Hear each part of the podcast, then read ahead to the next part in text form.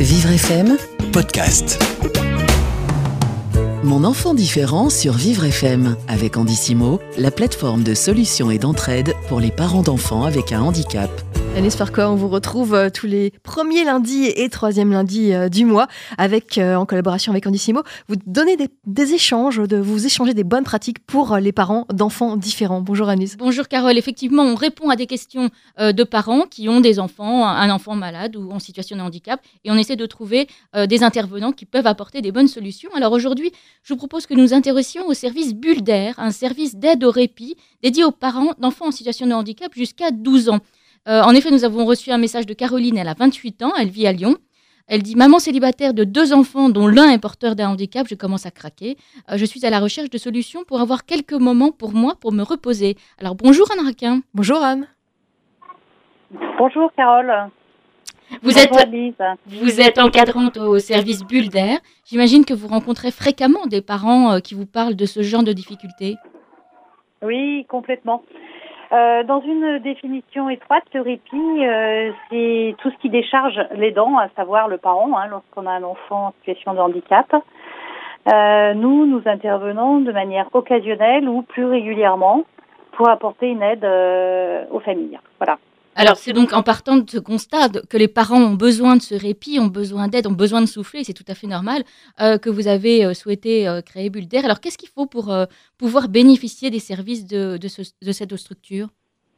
Alors, pour bénéficier des services de bulle d'air, donc qui s'adressent aux enfants en situation de handicap de 0 à 12 ans, il faut habiter l'agglomération lyonnaise et euh, être en cours de diagnostic ou avoir un dossier MDPH, un dossier en cours ou une notification euh, précisant euh, que l'enfant est en situation de handicap. Alors vous parlez de, vous parlez de situation euh, de handicap, c'est-à-dire vous prenez en, en compte, en charge tous les types de handicap Tout à fait. Nous ne sommes pas liés à une association.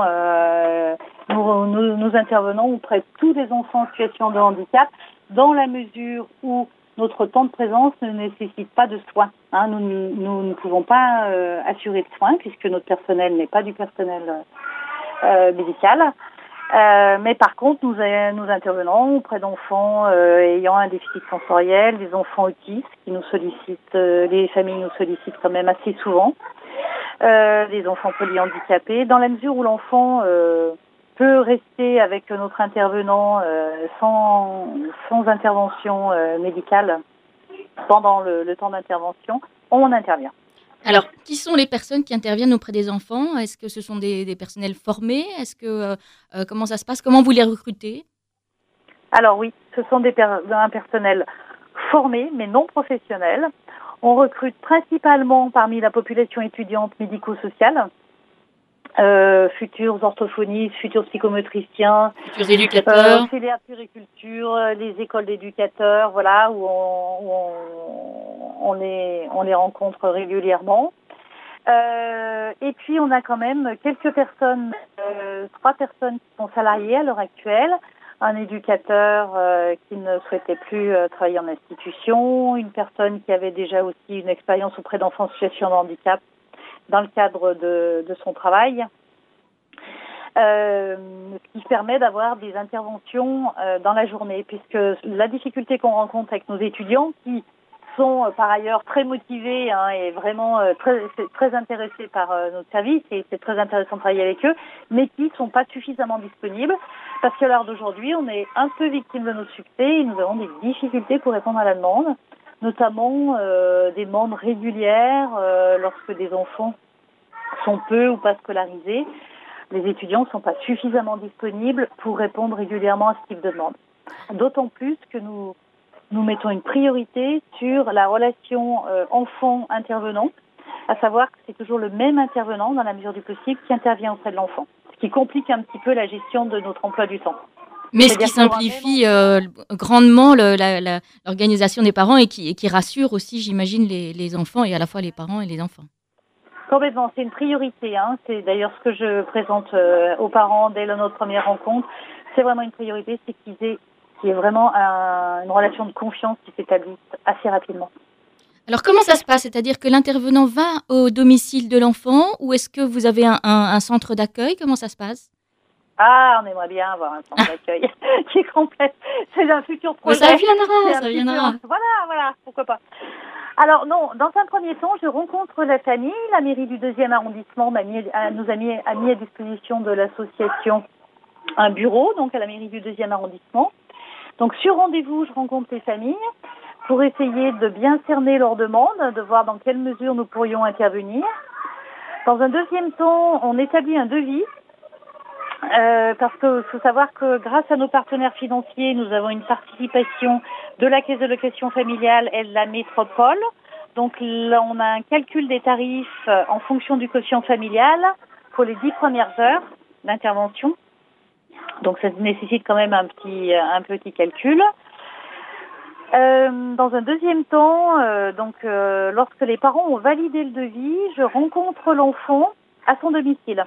Prévois une heure à une heure et demie pendant laquelle j'observe l'enfant et on échange avec le parent sur tous les petits trucs qu'ils ont mis en place pour que le coucher se passe bien. euh, euh, comment est-ce qu'ils s'organisent pour le bain, par exemple Comment est-ce qu'ils s'organisent pour le temps du goûter Parce qu'il faut savoir qu'on intervient donc au domicile ou jusqu'au domicile. C'est-à-dire qu'on a pas mal d'interventions pour accompagner des enfants en soins ou des retours d'école, par exemple euh, où on peut euh, éventuellement tout à fait demander, la famille peut tout à fait demander à l'intervenant de proposer une sortie à l'enfant.